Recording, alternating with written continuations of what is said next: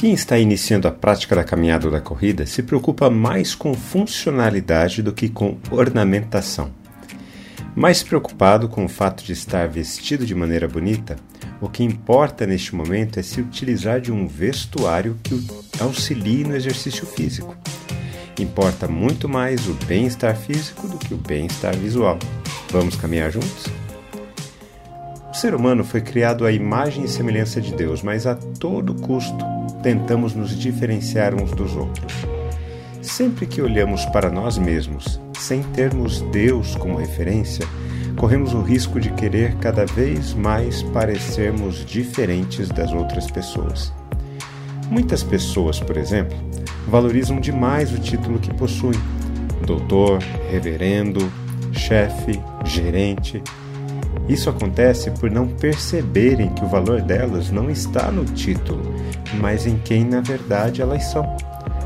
O pecado insiste na separação e na diferenciação das pessoas, enquanto no Evangelho de Jesus não há mais diferenças entre gregos e judeus, homens e mulheres, pois somos todos filhos e filhas de Deus em Cristo Jesus.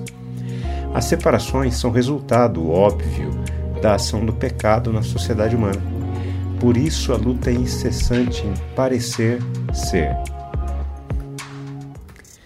E ao ensinar, Jesus dizia: Cuidado com os escribas, que gostam de andar com vestes talares e das saudações nas praças, buscam as primeiras cadeiras nas sinagogas e os primeiros lugares nos banquetes. Devoram as casas das viúvas e, para o justificar, fazem longas orações. Estes sofrerão um juízo muito mais severo. Uma das características da religião judaica era o estabelecimento de categorias de importância e santidade.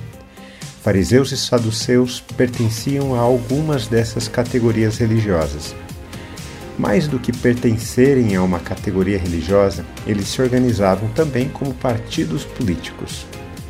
De uma maneira bem simplificada, eles lutavam política e religiosamente para manter a situação como estava poderiam ser considerados conservadores. Eles eram aliados do Império Romano e lucravam muito com essa posição.